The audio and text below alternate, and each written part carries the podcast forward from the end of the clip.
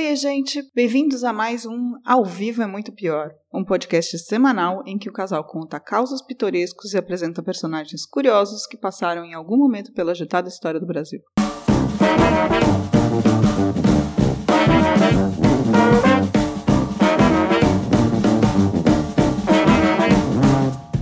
Olá, eu sou Danilo Corsi.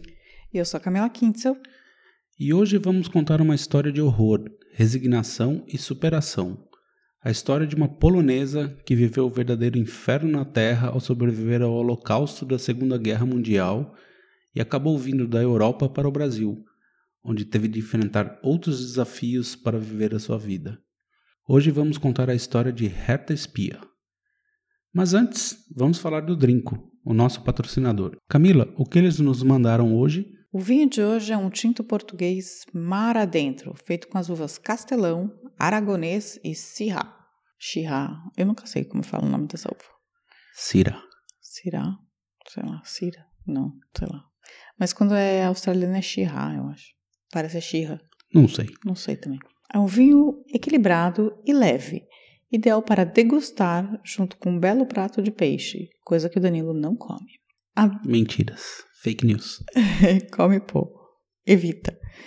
Esta belezinha está por apenas R$ 24,90. Sim, R$ 24,90. É bem barato mesmo. Entre no drink.com.br para encontrar este vinho e ajude a manter este podcast, pois a cada venda feita a gente recebe um troquinho. E isso ajuda a gente aqui. Vai lá e dê essa força para nós, vai. Maravilha. Vamos brindar?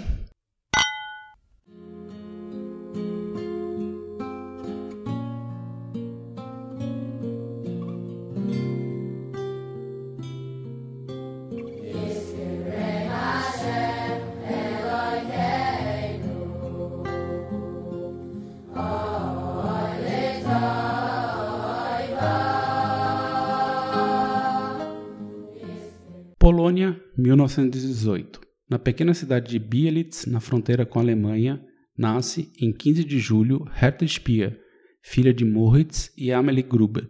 A caçula da família tinha ainda mais três irmãs, Eugênia, conhecida como Jenny, Henriette e Gisele, a Gise, mas na pronúncia alemã, Gise.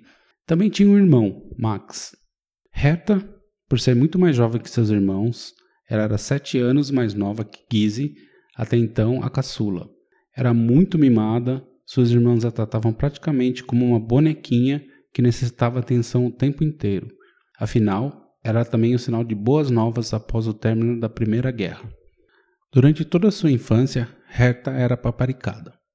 Era também um grande nome do balé na cidade.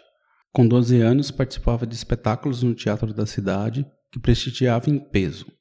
Ela começou a sonhar em ir para Viena para ter realmente uma carreira como bailarina. Obviamente, o pai foi contra. Então, ela passou a ajudar sua professora de balé, dando aulas como professora substituta para as crianças da cidade. Também ajuda sua irmã Gizzy, que era dona de uma chapelaria, onde produzia seus próprios chapéus e onde Herta aprendeu a técnica de costura, algo que se mostrou muito útil para o seu futuro.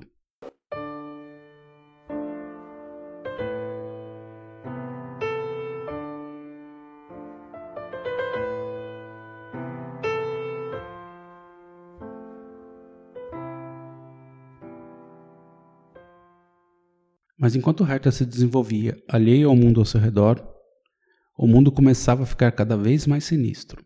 Na Alemanha, o nazismo estava consolidado. Adolf Hitler destilava suas paranoias e loucuras dentro do país, como as famosas leis de Nuremberg, que impediam os alemães de se relacionarem com outras raças, em especial com os judeus. A perseguição antissemita estava a pleno vapor, e tem gente que ainda diz que isso nunca existiu, Assim como dizem que nazismo é de esquerda. O que acha, Camila? O nazismo é de direita. A perseguição a todas as minorias durante o nazismo foi profunda e pesada. Não só os judeus, como também os negros, os ciganos, os homossexuais, aos comunistas. E também existiu a morte em massa de pessoas com deficiências e pacientes psiquiátricos. É, queimavam acho, livros. Queimavam livros. Eu acho que basicamente o nazismo foi um momento, um dos momentos mais não dá para dizer o momento, porque a gente teve muita merda nesse mundo, mas foi um dos momentos mais ridículos, estúpidos, imbecis da história da humanidade. Concordo plenamente. Seguindo, vamos falar um pouquinho mais ali, né? Primeiro, Hitler anexou a Áustria, depois a Tchecoslováquia. a gente estava falando sobre isso hoje. Exatamente.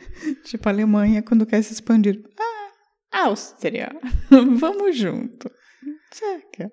E no segundo semestre de 1939, Hitler tinha os olhos voltados para a Polônia, especialmente para Danzig e para o seu tão sonhado espaço vital, o Lebensraum, que ele acreditava estar no leste europeu. E enquanto tudo isso se desenvolvia, lá em Bielitz, Moritz, o pai de Hertha, estava cada vez mais preocupado com a iminente guerra que se aproximava. Entretanto, acreditava que as tensões seriam logo dissipadas, ou seja, não seria nada similar a 1914, o início da Primeira Guerra Mundial. Não podia estar mais errado.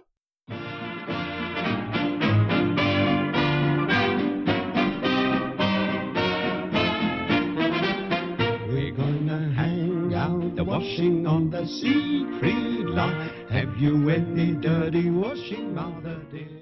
Em agosto de 1939, Moritz decidiu que era hora de sair da cidade e ir para Cracóvia, que ficava a 100 quilômetros da fronteira e ele acreditava que os alemães lá não chegariam. Aqui, aqui vale dizer que 39 já estava em guerra. Não. Começou em 1 de setembro a guerra. Ah, tá. E ele foi em agosto. Ele foi em agosto. Tá ok. Desculpa. Mal. Um mês. Junto com Amelia e Herta, trancaram a casa e pegaram o trem para Cracóvia.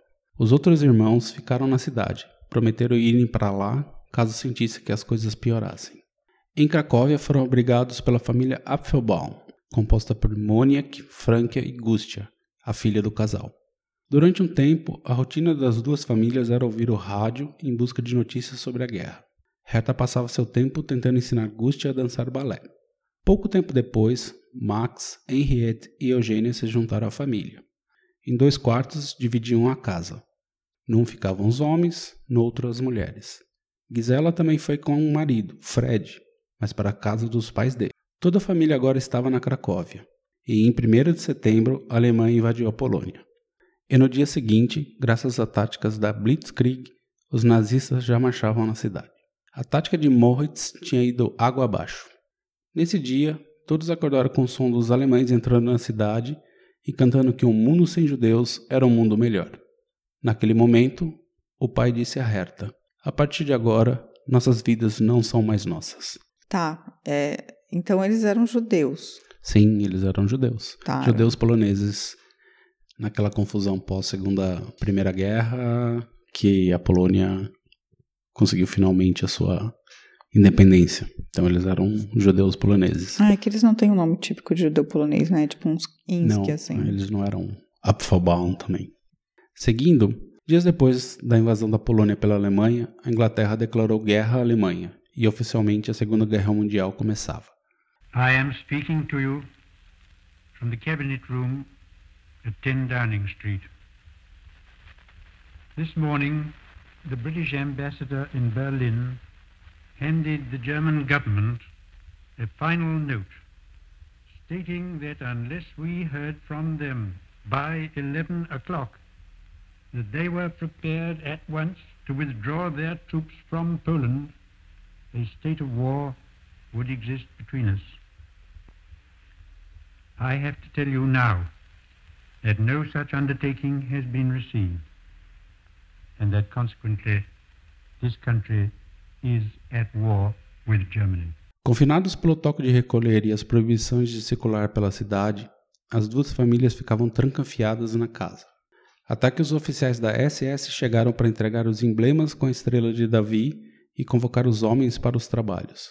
Basicamente, abrir valas na rua da cidade para os corpos dos judeus, poloneses da resistência, serem desovados foi quando Andy Preschel, namorado de Henriette, apareceu com a proposta de fugirem todos para a União Soviética.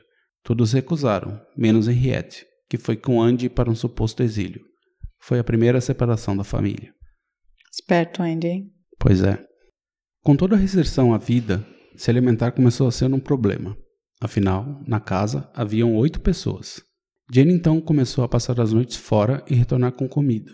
Depois que Jenny não apareceu por alguns dias, Max descobriu junto à congregação israelita da cidade que ela havia sido presa.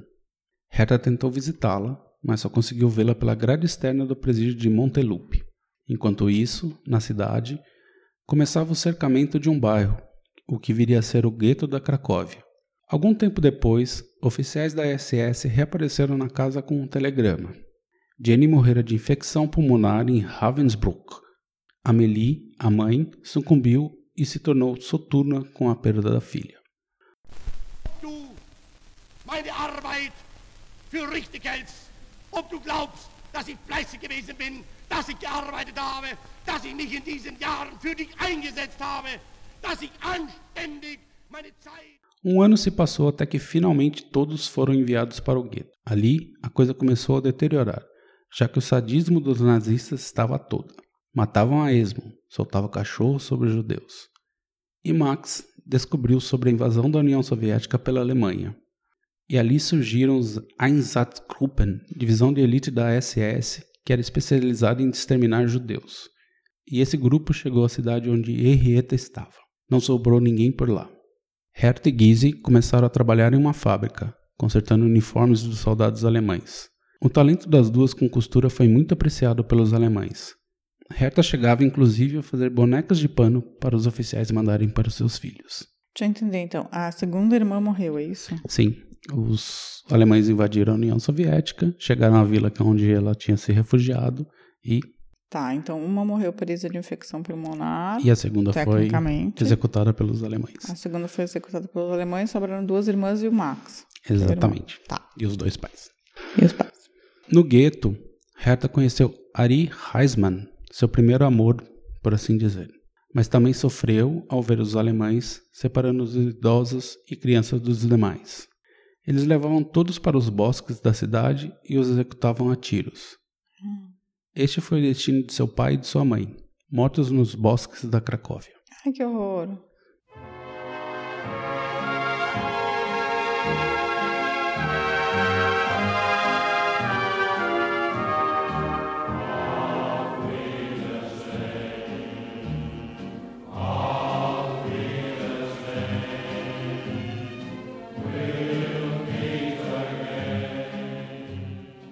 E aqui já estamos chegando a 1943, e os moradores do gueto são então transferidos para o campo de concentração de Plasnow. Ali, ela continuava a trabalhar com costura para os alemães. Também conseguia ver Ari e seu irmão Max, além de Gizzy, que estava com ela. A curiosidade é que ela sempre andava com fotos de sua família, escondida em suas roupas. Um dia, recebeu da mãe de Fred, o marido de Gizzy, a dentadura, que tinha ouro com a seguinte frase: Um dia isso pode ser útil para você. A mãe de Fred, que estava sendo levada para o extermínio. Ai, que horror. Tá, só recapitulando então. Ela perdeu duas irmãs, o pai e a mãe, até agora. Até agora, sim, nesse, nesse período de Quatro anos. quatro anos. Nossa, que brutal. E como já mostrou a história, a vida nos campos não era nada fácil, ainda que este não fosse uma máquina de destruição. Mas a comida era rara e todos meio que sabiam que o risco era constante. Bastava olhar diferente para um soldado e bang, morriam. Foi nesse campo de Plasnow que Oscar Schindler buscava funcionários que ajudou a sobreviver durante toda a guerra. A irmã de Herta, Gizzy, foi uma das escolhidas na lista de Schindler, mas ela recusou a ajuda para ficar com Herta. Oh, Gizzy. They say your factory is a haven. They say you are good. Who says that? Everyone. No começo de 1944, Herta foi separada da irmã. Não, Ela foi colocada num trem abarrotado para transferência para Auschwitz. não. Gizzy, então, aproveitou uma desatenção dos soldados e embarcou no mesmo vagão de Herta. Oh, Ela deveria ter seguido para outro local com Fred, o seu marido. Em Auschwitz, a situação deteriorou. Elas não tinham trabalho a fazer, então ficavam sentadas o dia todo no pátio do campo. Se fizessem qualquer coisa, seriam executadas. Havia surtos de tifo e tuberculose no campo. Ali, Herta ganhou a tatuagem A21646, seu número de prisioneira. Também ficou frente a frente com Josef Mengele, que permitiu que ela, Gizzy e uma amiga da cidade de Bielitz chamada Lola Amsterdã sobrevivesse na sinistra fila de seleção. Mengele, aquele que morreu no Brasil também? Também. Betioga, né? É, mas vamos contar essa história, não é, vale a pena, vale a pena. Enfim, e tudo isso com as fotos da família agora escondidas em sua sandália. Ela tirava uma parte da sandália, enfiava as fotos e fechava de novo. Para guardar a foto de todos os irmãos e pais, o pai e a Ah. mãe. Que coisa triste, agora que eu tô quase chorando aqui, caramba. Quando vi que o cabelo meu caía, eh, ela disse: Quanto a cabeça está, teu cabelo vai crescer. Se, se eles me deixam cabeça, teu cabelo vai crescer, não é? E cresceu mesmo. Ali, ela e Gizzy passaram a fazer trabalhos braçais, coisa que deteriorava ainda mais a sua saúde. Estamos chegando no final da guerra, e os alemães resolveram mover os prisioneiros de Auschwitz na famosa Marcha da Morte. Herta e Gizzy saíram de lá, no sul da Polônia, e foram andando até a Alemanha, para o campo de Bergen-Belsen, onde outra famosa prisioneira morreu, a Anne Frank. Ai, Anne Frank. Nessa marcha, muitas morriam de cansaço, já que, né, tinha neve, muita neve. Em Bergen-Belsen não havia muita coisa, apenas tendas. Tinham que dormir no chão mesmo. Um dia, uma forte chuva arrebentou tudo. Tiveram de ficar ao relento enquanto aqueles alojamentos, se assim podemos falar, eram construídos. Aqueles padrão de madeirinha que a gente vê em todo quanto é filme. Entendi. A guerra estava chegando ao final. Os soldados alemães já estavam rareando. Ou seja, já não havia muita gente para entregar a parca ração que recebiam. Reta vasculhava os lixos da cozinha atrás de qualquer coisa, casca de batata, ossos. E Gizzy ficou doente. Uma dor de ouvido monstruosa. Levada à enfermaria, fizeram uma limpeza, a retirada de abscessos sem anestesia, uma espécie de treinamento e testes. Sabe aquela coisa tipo, ah, se a gente fizer assim, o que acontece e tal. Ah, ouvido. Certa noite, Herta arriscou a vida para buscar um remédio para a irmã, se esgueirando para fugir das luzes do holofote, da segurança do, Uhum, do campo. do campo. Gizzy parecia se recuperar, mas voltou a piorar. Aqui, Herta usou aquela dentadura de ouro para conseguir um remédio para a irmã, subornando uma alemã que cuidava da enfermaria. Mas foi pega por uma segurança, aquelas outras prisioneiras que tomavam conta dos judeus em troca de privilégios no, no campo. né? X9 maldito. É, basicamente eram ladras da cidade, prisioneiros normais, assim, que tinham, eram encarregados de cuidar dos judeus. Ah, tá, não eram outros judeus. Não, Ah, tá. esse caso aqui não. Em Auschwitz sim, mas aqui não. Aqui era um prisioneira comum alemã. Uhum. Reta apanhou bastante, mas conseguiu ficar com o remédio. Mas era tarde. Gizzy não resistiu. Morreu de tuberculose. Ai, ela não tava com infecção no ouvido, então. Ela estava com infecção no ouvido, fizeram isso. Ela continuou. Ela, Ela, deu uma melhorada, mas pegou tuberculose. assim, e aí não, não aguentou. Ai, meu Deus, ela perdeu todo mundo, só ficou o Max agora. Exatamente. Onde tá o Max? Não sabemos. Chegaremos lá. Tá bom. Eu quero saber do Max agora. Ai, Gizzy, volta, Gizzy. Ali, Herta pareceu desistir de tudo, mas deu sorte. Uma semana depois, os britânicos chegaram e liberaram o campo. Ela tinha 27 anos e pesava apenas 28 quilos. Jesus. General Eisenhower informs me that the forces of Germany have surrendered to the United Nations. The flags of freedom fly all over Europe. A coisa lá era tão feia que eles tiveram que queimar praticamente o campo todo para evitar que o tifo se alastrasse. A Cruz Vermelha então levou Herta para a Suécia, onde passou um ano todo se recuperando. Ali desenvolveu uma relação forte com Kaisa, uma sueca que se encantou com sua história e com ela. Também voltou a costurar, fazendo flores de couro, que fazia muito sucesso na cidade. Mas também recebeu uma carta de Fred, o marido de Gizzy, avisando que Max, seu irmão, fora morto no campo de Mauthausen, na Áustria, um dos mais sanguinários campos daquele país. Sete anos depois do início da guerra, Reta não tinha mais ninguém. era somente ela. Toda sua família foi exterminada. Nossa, caraca, mano. Tipo, três irmãs, um irmão, pai e mãe. Todos sucumbiram aos alemães. Caraca, que coisa horrível. I'll walk alone because to tell you the truth, I'll be lonely. Na Suécia, ela precisava tomar algum tipo de decisão do que ia fazer da vida. Foi então que ela se lembrou de Thea, uma amiga de Gizzi, que havia fugido para o Brasil antes da guerra. Ela tentou a sorte e escreveu para a congregação israelita do Rio de Janeiro, e a carta chegou a Thea, que aceitou abrigá-la. Gente, que. so- Nossa, que. Ah, tudo bem que a congregação israelita do Rio de Janeiro não devia ser tão grande também nessa época, né? 1940. Em 8 de outubro de 1946, Reta entrou no navio Christopher e levou 30 dias para chegar ao Rio. Ali, Herta, além de Thea e o marido, teve a ajuda de David Starretts a se estabelecer com sua produção de costura. A vida ia se ajeitando financeiramente e ela conheceu Siegfried Speer.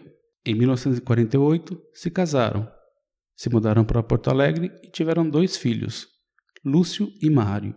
Mas em 1962, Siegfried morre e Herta se vê à frente de um novo desafio: criar dois filhos, sendo mulher no Brasil na década de 1960. O que você acha, Camila? Ai, você sabe. Coitada da Herta, mano. Bem, agora ela tem dois filhos, pelo menos ela, tipo, teve alguns anos bons. Eu imagino que, tipo, claro que as feridas da guerra nunca foram apagadas.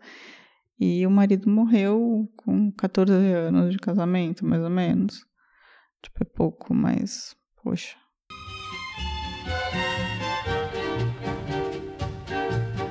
Eis o doce amor que desejei. Eis a ilusão com que sonhei. Mas Reta foi muito bem sucedida. Assumiu o negócio do marido e o expandiu. Mas ela morria de medo do clima político do país, já que seus filhos, agora, na década de 70, já eram estudantes universitários. E tinha ditadura, né? Ela sabia melhor do que ninguém como as coisas podiam funcionar. Mas, neste caso, deu tudo certo. Na década de 1990, Reta foi com os filhos visitar a cidade onde nasceu e conseguiu sua certidão de nascimento de volta. Também visitou Auschwitz e foi para a Suécia encontrar com Kaisa. Ali um momento marcante. Duas senhoras de cabecinhas brancas correndo de braços abertos para se abraçarem. A vida agora estava muito melhor, mas Herta sempre gosta de falar que nunca retirou a tatuagem porque quer contar sua história para sempre. De como podemos perder o controle da vida, sem podermos fazer nada. Enfim, a última notícia que eu soube dela foi que no ano passado, em 2018, Herta comemorou 100 anos. Kaisa estava lá em Porto Alegre. A vida resiste aos fascistas e aos fascínoras. Ai, que lindo a Herta. E a Kaisa? A Kaisa é a sueca, né? A sueca, a sueca que viu ela no hospital em, em Malmo, deu arenque para ela. Que ela perguntou para para Reta o que ela gostaria de, de comer. A Reta falou: "Ah, eu queria comer arenque". Ela foi buscou arenque e levou para Reta. Que nessa altura ali já tava chegando uns quilinhos, né? Ela chegou Ah. com 28 quilos no lugar. Que fofa. Enfim, Eu nunca comi o arenque bom. ah, arenque é esquisito. Você não gosta de peixe? Não gosto muito.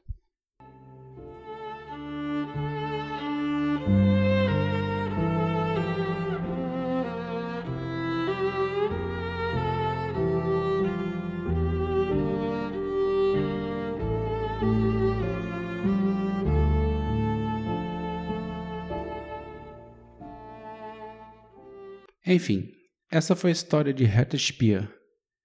Nem sei se dá pra dizer que é uma lição de vida, porque de fato ela não teve escolha alguma. Mas dá pra dizer que é uma epopeia inexplicável. O que você acha, Camila? Eu acho que ela não teve escolha mesmo, mas ela. Ela teve uma escolha, que foi resistir, assim. Sim, na verdade, ela resistiu muito, mas ela mesma admite que sem a Gizzy com ela ali por perto, provavelmente a situação seria completamente diferente. Assim, a irmã sempre estava ali presente, falando: fica, fica quieta, enfrenta, aguenta, faça o que eles pedem. Que foi que fez ela atravessar todo esse período dos campos. Não, mas ela é uma mulher extremamente forte. É maravilhosa.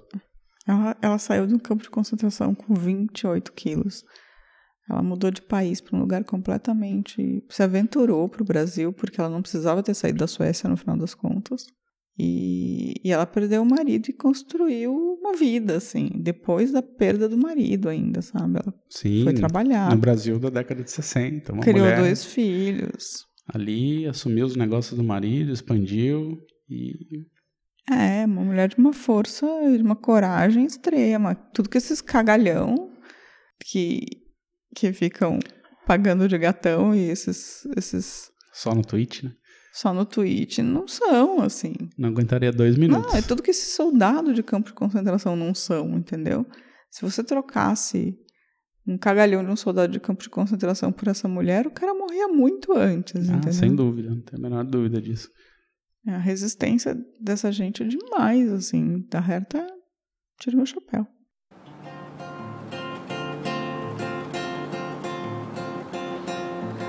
Ai, cagalhão, ai, cagalhão, ai, ai, ai, cagalhão. E para lembrar, se você quiser ouvir todos os nossos episódios, dê um pulo em www.muitopior.com.br. Ali você encontra todos que a gente fez até agora. Ouve todos. Também estamos em vários agregadores de podcast, como o Spotify. Agora também estamos no YouTube. Você encontra a gente lá. E você pode nos seguir no Twitter, no arroba Muito Pior, e no Facebook. Muito Pior Podcast. E semana que vem estaremos de volta. Tchau, tchau! Não seja um cagalhão. Tchau, tchau. A vida é muito pior. Este programa é um oferecimento de drinco.com.br